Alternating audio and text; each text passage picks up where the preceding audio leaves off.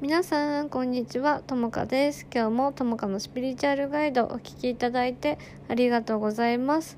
こちらのポッドキャストでは自分らしく生きるために自分を愛するための知識や人生をより良いものに変化させていくマインドセットを紹介しています。どうぞ楽しんでお聞きください。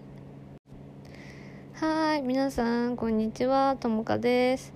今日もやっていきたいと思うんだけど今日のテーマはドゥドゥンドゥドゥンドゥドゥンドゥドゥンドゥドゥンドゥドゥンドゥドゥンドゥドゥンドゥドゥンドゥドゥンということでえっ、と今日聞いたあなたがタイミング今日この文字が見えたポッドキャストで今日この文字が見えた人がタイミング見た時がタイミングオラクルカードをやっていきたいと思います。イエーイ。パチパチパチパチパチパチパチ。ということで、えっ、ー、と、目に映るすべての出来事、目に映るすべての文字はメッセージという言葉は聞いたことがありませんか？あるよね、ということで、今日は、えっ、ー、と、聞いてくれる人全員に該当するようなオラクルカードを引いてみました。うん。であの人生に悩んでる人とか今自分ってどういうフェーズにいるんだろうどうしていけばいいんだろうって思ってる人って多分たくさんいると思うのね。ちょっと人生の節目みたいに感じてる人って多いと思うの。そういった方是非聞いてみてください。あの心がねちょっとでもね軽くなるようなオラクルカードになってるのであの見た時がタイミング聞いた時がタイミングだと思うのでぜひ楽しんでお聴きください。ではレッツラゴー。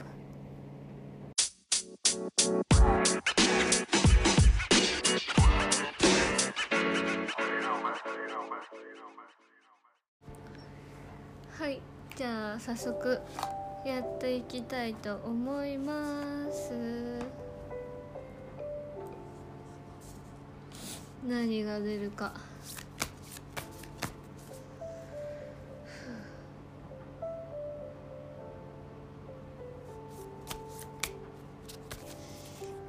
じゃあ引いていきます。あーすごい。やっぱりって感じなんだけど。ちょっと待ってね。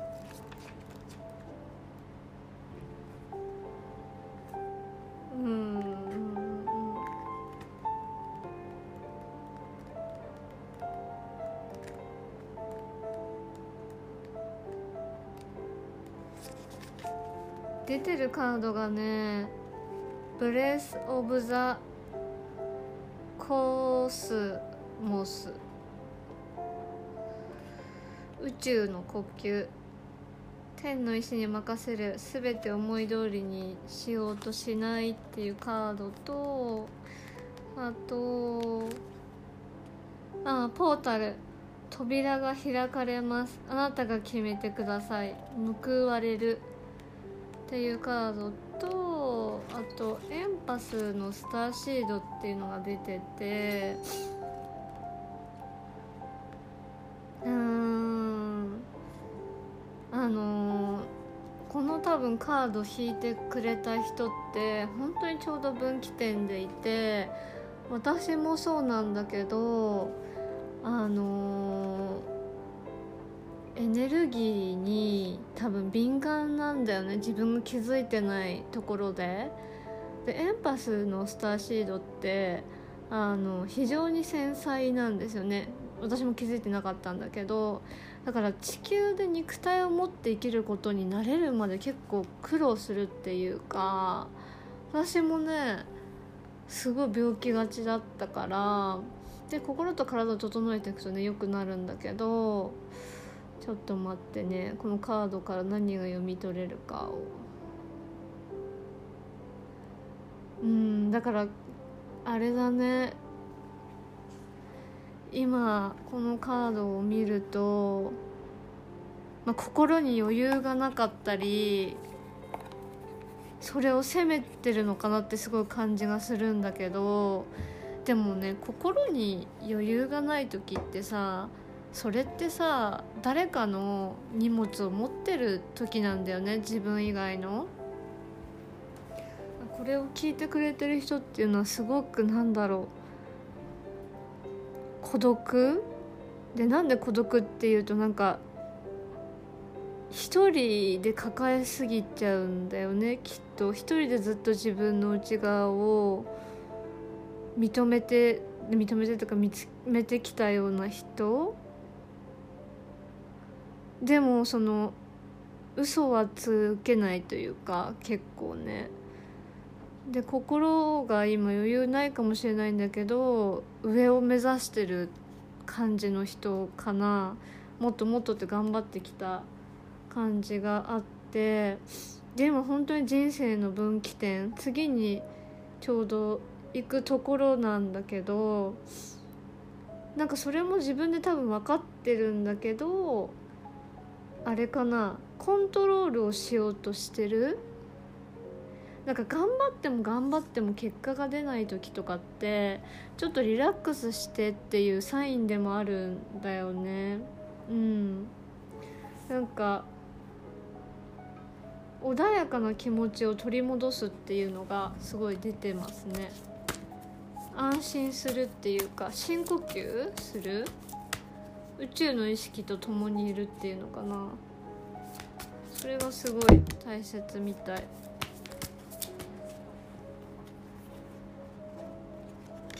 あーなんかすごい後悔してることがあるんだ「I'm sorry」って出てる。なんか「ごめんなさい」って気持ちが出てるみたいなんだけどその「ごめんなさい」なんか過度に反省したりしてるのかな？もしかして。でもその気持ちすごいわかるの。私もなんか反省ばっかりの人生だった。自分が全て悪いみたいな。でもそんなことないから後悔してることがあったとしてもそれ本当にちょっとごめんなさいって言えばもう全て許されること？だから自分を許してあげてほしい。いなっていうのがあるありますね。でこれがねちょっと待って。あー。タイミングを信頼するっていうのも出てる。人生の波に委ねる。時間はまだあります。なんかあれかな？うっかりう誰もがカードのメッセージを読むと誰もが不安を抱えています。うっかり逃してしまったことはないか何か恐ろしいことが起こるのではないかと常に怯えているのですがそのような状態では魂の呼びかけに応えることができません。今深呼吸して今あなたが乗ってる波を信頼してください。自分が今人生のどんな季節にいるのかを把握把握してください。時間はまだたっぷりあるので焦らなくても大丈夫です。遅すぎることはありません。って言われてる。じゃあそんな優しい人生の岐路に立ってるみんなにこれから起こる良き展開をカードで占っていきましょう。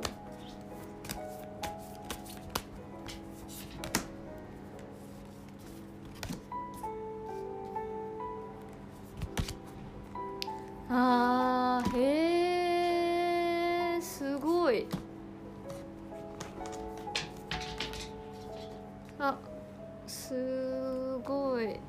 とちょっと待ってね。今本当に暗闇にいる。だね。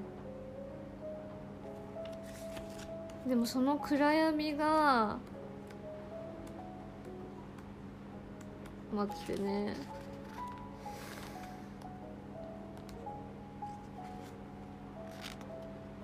うんやっぱり人間として生きる方法を学ぶ物質世界と精神世界のバランス。を通ることが大切って言われていてでもこれすごいわかるの。あのなんていうの？本当にちょっとスピ系の話をするとあのスピ系っていうか私にとって当たり前なんだけどね。あのさ宇宙系の魂の人ってさ本当に超越か内在っていうかなんか外側か内側かどっちかになりやすいバランス取るのが難しい自分と外の。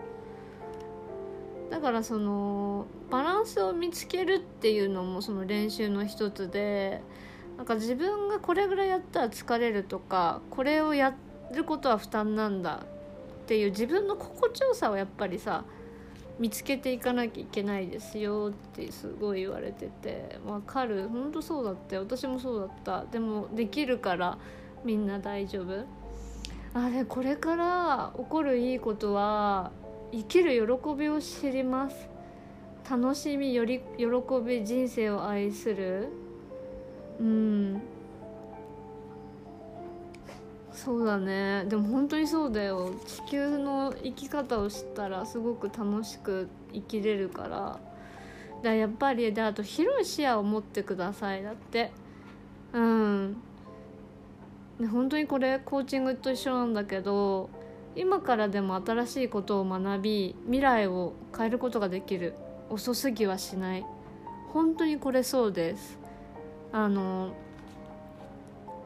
生きてればどうにかなるし遅すぎることって何もやっぱりないんだよね。うん。私は何だろう。60とか別には例えばまあ何歳までちょっといけるかわからないけど60とか70からとかでも遅くないと思ってるやりたいことに関しては。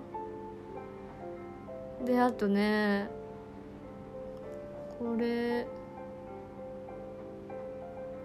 あ最近は本当にね調子が優れないみたいだけどなんか世界にその貢献する意欲が薄れてしまってるのかもしれません。最初の頃の気持ちを忘れてしまいましたか？もう一度あなたの奥深くを見つめ真実の心とつながってください。あー。なんかあれかな？本当にこういう生き方をしてきたけどそれがダメだったみたいな感じがあるのかもしれないね。うん。で本当にね「Your life is a canvas」って書いてあるからあれかな？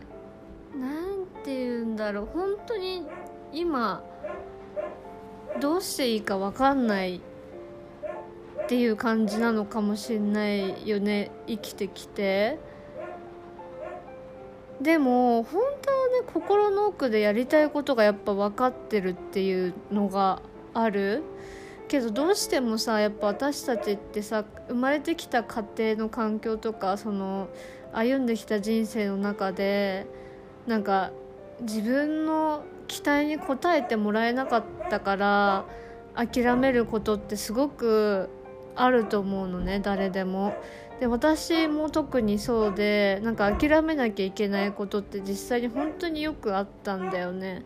でもそれをなんか自分のせいにしたりとか諦めた道で楽しもう楽しもうって本当に頑張ってきて努力してきたんだけどやっぱり違った幸せが惜しかったっていうのがあって人ってさ本当に魂がやりたいことってやっぱ諦められないで求め続けるものだしもしみんながあの何のねブロックもなくて自分が何に何者にでもなれる。で自分があの何でもなんていうの手に入れられる。自分は何でも叶えられるとしたらどんな人生を送りたいかっていうのをすごい聞かれててそれが「Your Life is a Canvas」っていうメッセージなんだよね。うん。でやっぱりね言われてるのは自分の中のその正義感とか戦いのエネルギーを手放してくださいって言われてる。すごくでこれもわかる。うん。なんていうかな。いいも悪いもあってこの世界ってやっぱり回っているんだよね。だからさその一番やっちゃいけないっていうかそれも学びなんだけども自分の感情に寄り添ってあげて悲しんであげて相手をその罰さないというか何て言ったらいいかな。ちょっと表現が難しいんだけどもだから許しの中に常に自分も誰かもいるっていうのがやっぱり愛なんだよね。やっぱりみんな傷ついてきてそれを教わってきてる世界だと思うからやっぱ人間って完璧じゃないからさ自分もミスを犯すし自分も不完全だしその傷つけてきた人だって例えばねみんなのとこにいたとしたらその人もえって思うかもしれないけど不完全だし未完成な人なんだよね。例えば自分が相手にそのしないようなことを自分にしてくる人ももちろんいるしまた別のシーンで言ったら自分もね誰かがやらないようなミスをすることがある人っていうのは。でもそれも含めて許されてるんだよ私たちって。だからその自分も抱きしめることが必要だしその誰かと起きた何て言うのかな悲しい出来事ってさやっぱ自分のために起きてるからそこから何を学びたいかが必要でやっぱりさその悲しい出来事ってさ私自分への愛を増してくれる出来事だと思っててで自分の深み自分へ深い愛を与えられると何が起こるかっていうと人に与えられる量が増える。で受け取れる量が増える。ということはエネルギーだから結果的に豊かになっていくんだよね。心も体ももちろんお金も。物質的にもどんどん豊かになっていくし精神的にもどんどん豊かになっていくんだよね。うん。傷つくこと悲しむことっていうのってさやっぱり避けられないものがあってなんかじゃあ深みが増すから傷つきまくるとかそういうことではもちろんないよ。ないんだけども何て言うのかな。私はその苦しいこととか悲しいこととかやっぱあった時にああこれって辛いけど本当になんかそれがアクセサリーだなって思うのね。私にとって私が身につけるべきアクセサリーでやっぱりアクセサリーってさ華やかじゃん？だからまだその傷がみんなアクセサリーになってないんだと思う。自分のストーリーになってない？まだ？が今消化期間かなって思うんだけどその自分が傷ついた傷っていうのは誰かの薬に本当にやっぱりなる出来事がすごく多いだろうしみんなが乗り越えてきた壁っていうのはまたその誰かが続いてるんだよね必ず。うん。だから許すのが大切だし、まあ、ベイビーステップ一歩一歩ずつですよってすごい言われてるしああとあなたは一人じゃないってすごい言われてる。うん。すごくわかる。なんか一人だと思っちゃうんだよね人って。でも全然一人じゃないいんだよね本当は。そこに気づけるといいなって思いますね。うん。だと水水と触れるといいかもね。海行ったりとか、まあ、イルカとかを見てもすごく癒されるしすごい繊細だね多分。やでもすげえ気持ちわかる。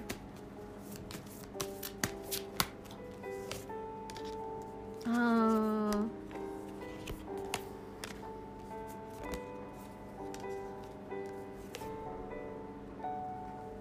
そうだね。やっぱなんかあれだな。地球での生き方を本当に学ぶ時って感じ。アーススクールっていうのが出てるから。それがちょっと課題みたいだね。えでも分かる。めちゃくちゃ私もこれだからね。アーススクールやりまくったよ。あのバランスをとってくんだよね。自分の中の。心地よさとか好きとか。だからもしかしたら男性性がすごい強いのかもしれない。あの働きすぎるとかやりすぎるとか人に尽くしすぎるっていう人が多いと思う。自己犠牲しちゃうみたいな。でもそれってさ結局自分の自己価値が低かったら自分が大したことないって思うとどんどんやんなきゃいけなくなっちゃうんだよね。自分を愛することが本当に必要だなって感じます。うん。で私は何者だったのかっていうのを思い出してくださいって言われてる。だから「I who are you」だよね「Who are you」あなたは誰ですかって。うん。自分の内側と本当につながることが大切であのー、おにぎりの話してる。ごめんね。落っこちました携帯が。すいません。おにぎりの話知ってる？フルーツバスケットのあのフルーツバスケットっていう私が大好きな漫画があるんだけど人間はおにぎりですと。でそのおにぎりの具はね背中についてるんだよ。って人間って。だから自分以外の人のおにぎりの具は見えるんだよね。あああの人たらこだなとかあの人鮭だなとかあの人おかかだなとかねあの人昆布だなっていうのも分かる。でも自分のおにぎりの具ってさ見えないのよ自分から。うん。だから私たちは他人がすごくなんだろう素晴らしいように見えて自分ってさ真正面からさ今お腹見ておにぎりだとしてもさ白いご飯にしか見えないじゃん。かみんなそれ同じなのね。うん。だから人のことはよく見えるけど実は自分の背中に手を当ててみるとそのちゃんと自分も具がついてるっていう。だからさ前だけ見てたらあの何もない。でもいろいろ自分のことを探索して背中を触ってみたおにぎりの具があるわけじゃん。自分もなんかついてたって。だから自分のことをその内観っていうか探索あるものに目を向けるっていうのがすごく大切で人間って頭いいからさないものに気づく方がはるかに得意なんだよね。あのあるっていうのは気づけなくなっちゃうよ。当たり前に気づくっていうことは。あのね当たり前気づける人っていうのは本当にうん辛い経験をしたりとか本当に一回亡くなってからじゃないとなんか人って気づけないんだよね。私もお父さんが亡くなって初めてあ生きるって一瞬なんだ死ぬって一瞬なんだっていうことを知ったしそこの中でその生きれるありがたみとかさなんだろう人の深い愛をそこで感じることができた。だからそのやっぱりなんだろういろいろ欲しいものはもちろんあるよ。自分の中でもねあるけどでも本当にやっぱ欲しいのってさその何て言うの？私の場合だったらそのお父さんが生きててほしかったとかもだから何もいらなかったとこまで行ったんだよね。私の場合は。もうただ生きててくれさえすればよかった。別にそこでなんか愛がもらえなくともそれでね例えば愛がもらえなかったとしてもそれでよかったっていう。遊んでもらえなくてもただよかった。いてくれたら。っていうのを学ばせてもらってだから今みんながこのポッドキャスト聞いてるのだってやっぱり当たり前じゃないしそれはすごいことなんだよね。でその幸せに感じるかどうかってさやっぱ自分の感性を育てていかなきゃいけないで例えばだけど、まあ、自分が今の自分が何だろうなありのままの自分で存在していいと思えなかったらなかなかその感性ってやっぱ育っていかないところが現状であってその傷ついてる自分ではさなかなかそのいいように受け取ることってできないのがまあ当たり前だと私は思っているからだからこそ自分には何だろう特別優しくて本当にいいと思うし自分の味方であげていてほしいのね。で人っていうのはさ多分一番自分に厳しいと思うからこそその自分に対してさ一番ね自分が嫌な言葉をかけてると思うんだよねみんな。でもそうじゃなくって自分に優しくするっていうのはさそのまた他人誰かに優しくしてるのと本当に一緒なんだよね私たちって本質ではやっぱり一つだからうんなのでその自分に優しくするっていうのは本当覚えるフェーズだろうなって思う？うん、でその優しさってどんなのかって言ったらさ、まあ、今までの自分の常識と全く違うことを言うことだよね。周りがやってきたことと全然違うことを許可することだったりもするよ、うん、だから常識優し本当の優しさってさ常識を超えたところが結構あったりするんだよね。許しの部分って。だからこんな自分ありえないって思ってても許してもらえるのが愛。でそれが自分に与える愛であってほしいなって思うみんなの中で。うん。はい。そんな感じでいかがでしょうか？今日も聞いてくれてありがとうみんな。じゃあまたね